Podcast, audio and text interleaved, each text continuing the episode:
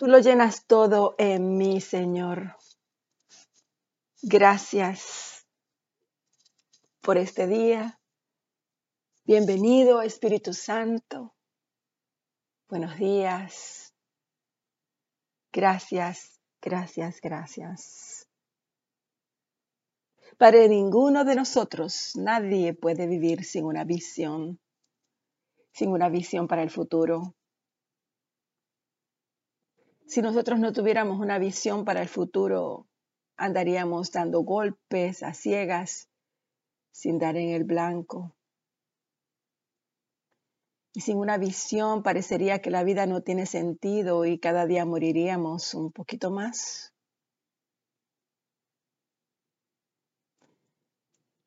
Tu palabra en Proverbios 29 dice que, que si sin una profecía el pueblo se desenfrena sin, una necesidad de, dirección, sin, saber a dónde vamos, nos desenfrenamos, perdemos el norte, perdemos el control de nuestras vidas.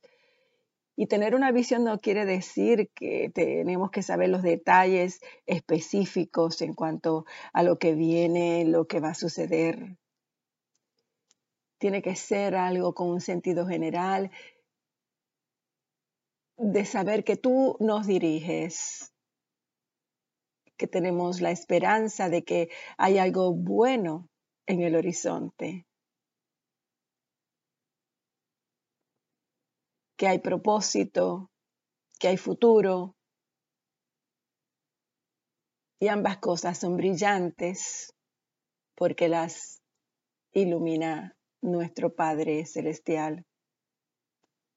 Pero no todo el mundo tiene esa certeza, mi Dios, porque cuando esto sucede casi podemos ver que, las personas que no pueden aferrarse de la certeza de tu presencia en sus vidas, del conocimiento de ti, Señor. Sus vidas son consumidas en la amargura, la preocupación, los afanes, el ajetreo.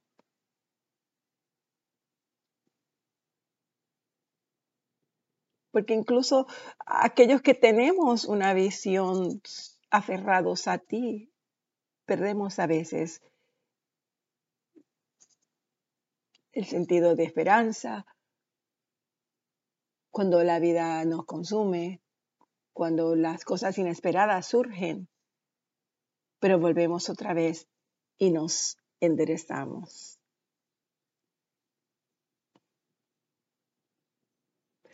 Puede que en algún momento de nuestras vidas perdamos el sentido de propósito.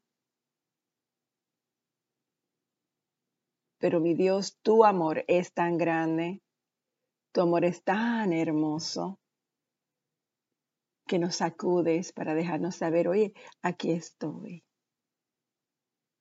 aquí estoy. Para que no terminemos creyendo mentiras destructoras acerca de nuestro futuro. Dios dice que no oigamos las voces que hablan mentiras, porque esas voces cuentan visiones que se han imaginado y que no proceden de la boca del Señor. Así que cualquier visión para el futuro que está llena de fracasos y que no tiene esperanza, no viene de Dios. Porque tú, Señor, en tu palabra nos aseguras cada vez que tú restauras la visión donde se ha perdido, que tú das esperanza para volver a soñar y que tú traes tu verdad a las mentiras del desánimo porque tú das seguridad de un futuro prometedor. Y es a través de la oración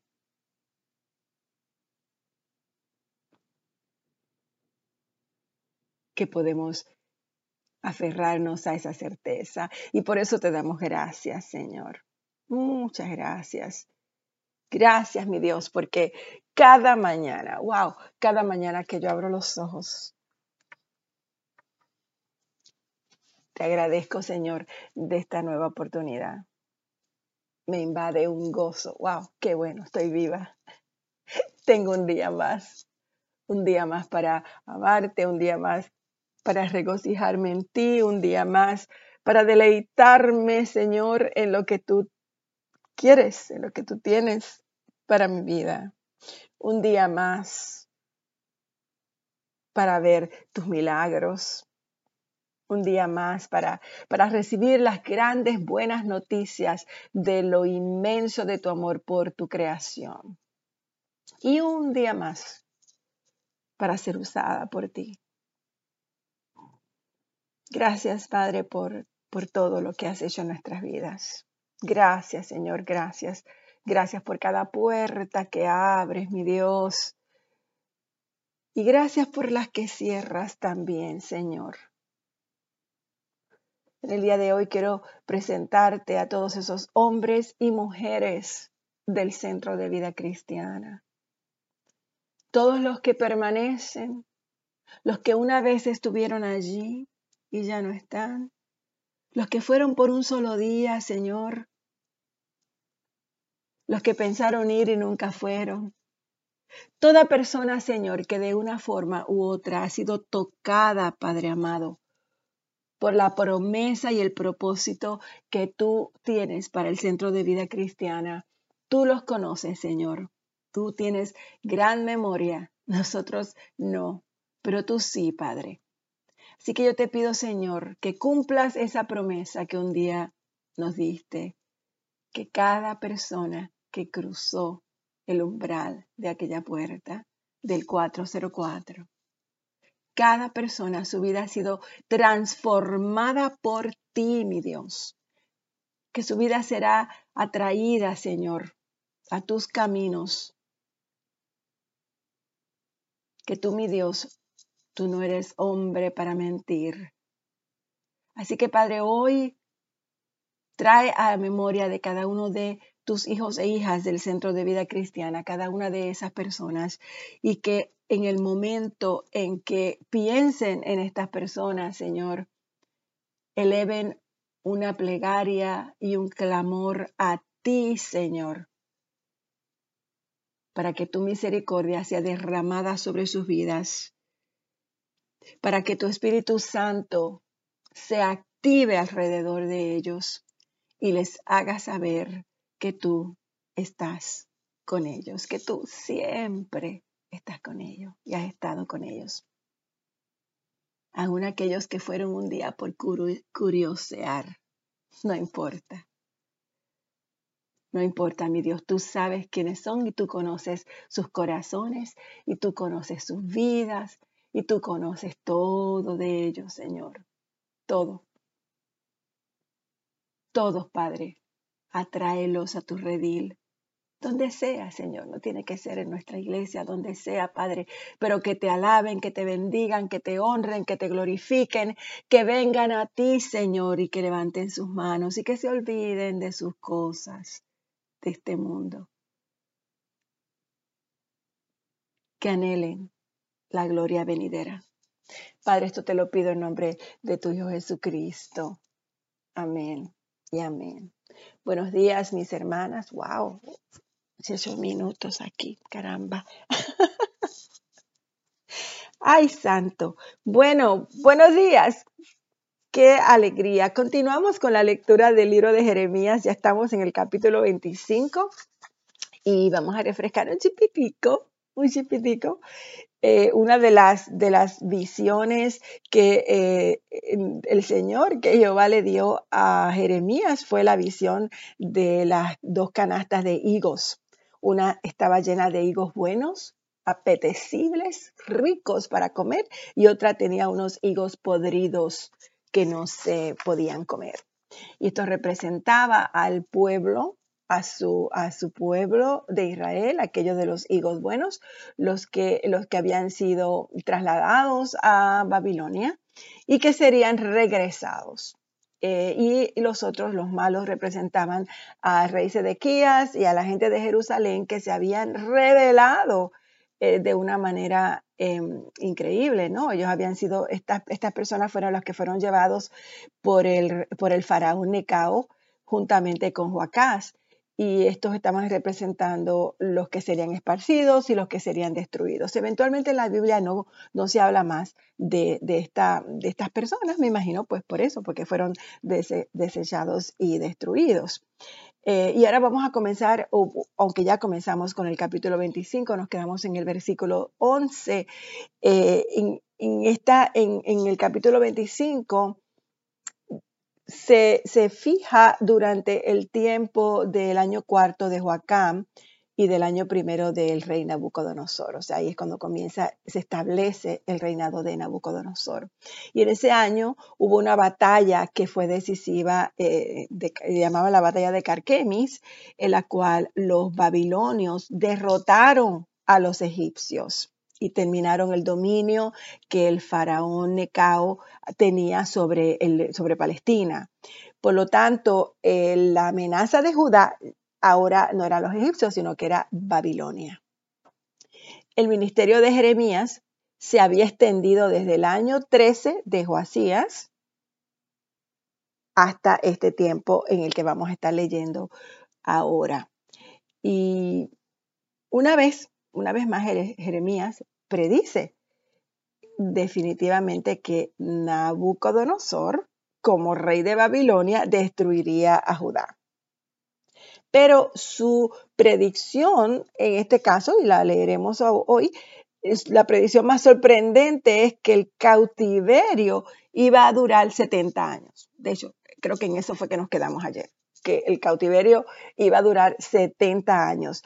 Eventualmente, según vayamos leyendo, vamos a entender por qué 70 años. ¿ok? Pero eh, fueron 70 años.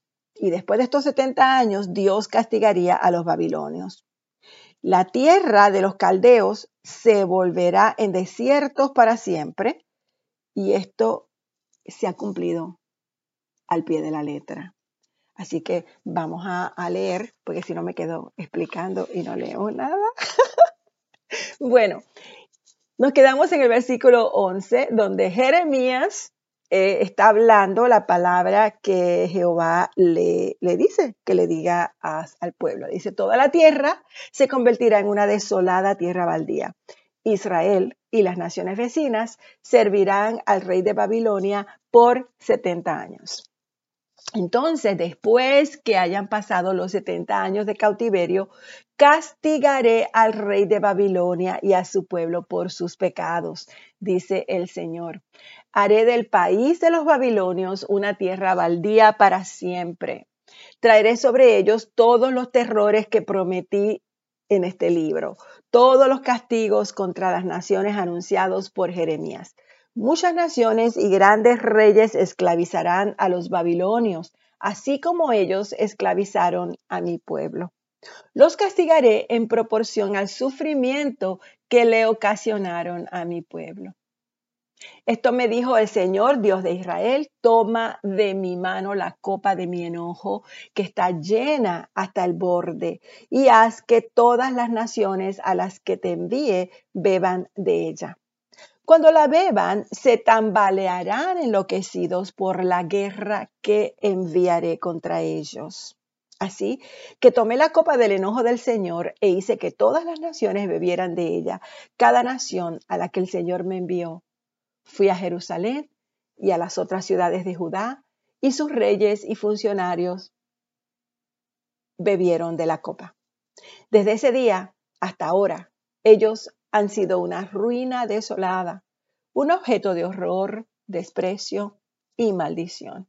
Le di la copa al faraón, rey de Egipto, a sus asistentes, a sus funcionarios y a todo su pueblo. Y junto con todos los extranjeros que vivían en esa tierra, también se la di a los reyes de la tierra de Uz, a los reyes de las ciudades filisteas de Ascalón, Gaza y Ecrón, y a los que queda de Azot, o a lo que queda de Asdod. Después le di la copa a las naciones de Edom, Moab y Amón, a los reyes de Tiro y Sidón, a los reyes de las regiones al otro lado del mar, se la di a Dedán, a Tema, a Bus y a la gente que vive en lugares remotos. Se la di a los reyes de Arabia, a los reyes de las tribus nómadas del desierto y a los reyes de Simri, Elam y Media. Se la di a los reyes de los países del norte, lejanos y cercanos, uno tras otro, es decir, a todos los reinos de Babilonia. Finalmente, el mismo rey de Babilonia bebió de la copa del enojo del Señor. Entonces el Señor me dijo, ahora dile, diles esto. Esto dice el Señor de los ejércitos celestiales, Dios de Israel, beban de la copa de mi enojo. Emborráchense y vomiten caigan para nunca más levantarse, porque envío guerras terribles contra ustedes. Ahora bien, si se niegan a aceptar la copa, diles, el Señor de los ejércitos celestiales dice que no le queda más que beberla. He comenzado a castigar a Jerusalén, la ciudad que lleva mi nombre. ¿Acaso los dejaría a ustedes sin castigo? No, no escaparán del desastre enviaré guerra contra todas las naciones de la tierra. Yo, el Señor de los ejércitos celestiales, he hablado. Ahora, profetiza todas estas cosas y diles. El Señor rugirá contra su propia tierra desde su santa morada en el cielo. Él gritará como los que pisan las uvas, gritará contra todos los habitantes de la tierra. Su grito de juicio llegará hasta los confines de la tierra, porque el Señor presentará su caso contra todas las naciones. Él juzgará a todos los habitantes de la tierra y matará con la espada a los perversos. Yo, el Señor, he hablado. Y esto dice el Señor de los ejércitos celestiales. Miren, Nación tras nación sufrirá calamidades. Se está levantando un gran torbellino de furia desde los rincones más distantes de la tierra. Y en aquel día los, los, que el Señor haya masacrado llenarán la tierra de un extremo a otro y nadie llorará por ellos, ni juntará sus cuerpos para enterrarlos. Estarán esparcidos sobre el suelo como estiércol. Lloren y giman, pastores malvados, Revuélquense en el polvo, líderes del rebaño. Ha llegado el momento de su matanza.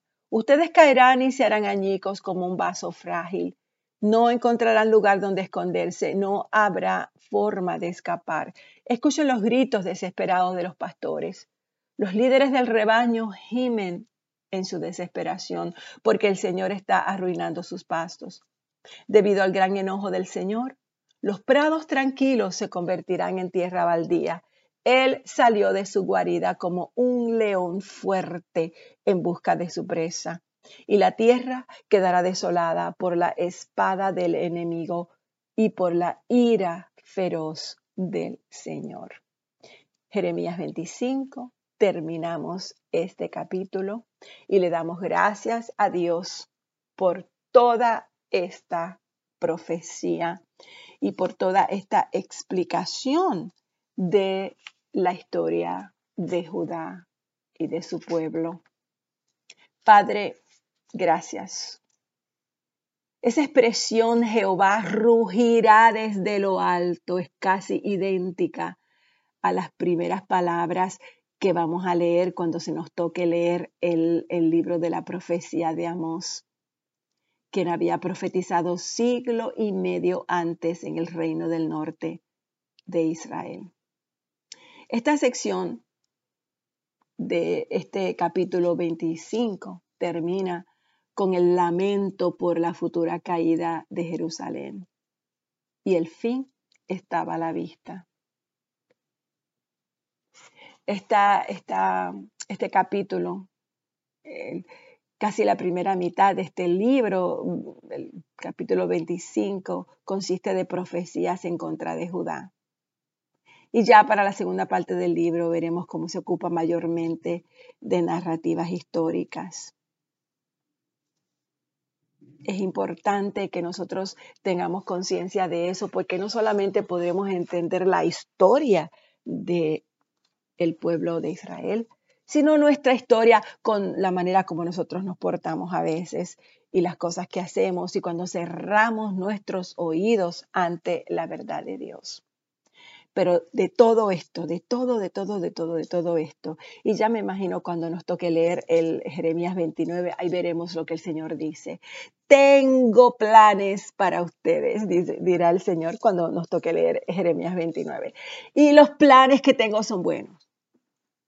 Han sido sacudidos por su, por su rebeldía, por su desobediencia, pero todo este proceso por el cual han pasado los va a llevar a una promesa de amor sobre sus vidas. Así que mi oración para nosotros, hermanos, para ti, para mí, es que no perdamos la visión de que Dios nos ha dado un futuro. Y que cuando las circunstancias nos hicieron perder por un momento de vista nuestra vida espiritual, que nuestras oraciones por unos a otros, sus oraciones por mí, mis oraciones por ustedes, las oraciones de ustedes por sus hermanos, nos hagan regresar al camino de la verdad de Dios. Tenemos que recordar que Dios Padre ha hecho su testamento y que su heredad está dividida en partes iguales entre todos sus hijos. Y todo lo que Él tiene, nosotros lo tenemos y nosotros somos herederos de Dios y coherederos con Cristo. Yo leí mi copia de del testamento. ¿Has leído tú la tuya? La palabra de Dios, mis hermanos, es la copia de nuestro testamento, del testamento de Él para sus hijos. El testamento donde se encuentra tu herencia y mi herencia. Ningún ojo ha visto, ningún oído ha escuchado, ninguna mente humana ha concebido lo que Dios ha preparado para quienes lo aman. Le damos gracias a Dios por esa promesa.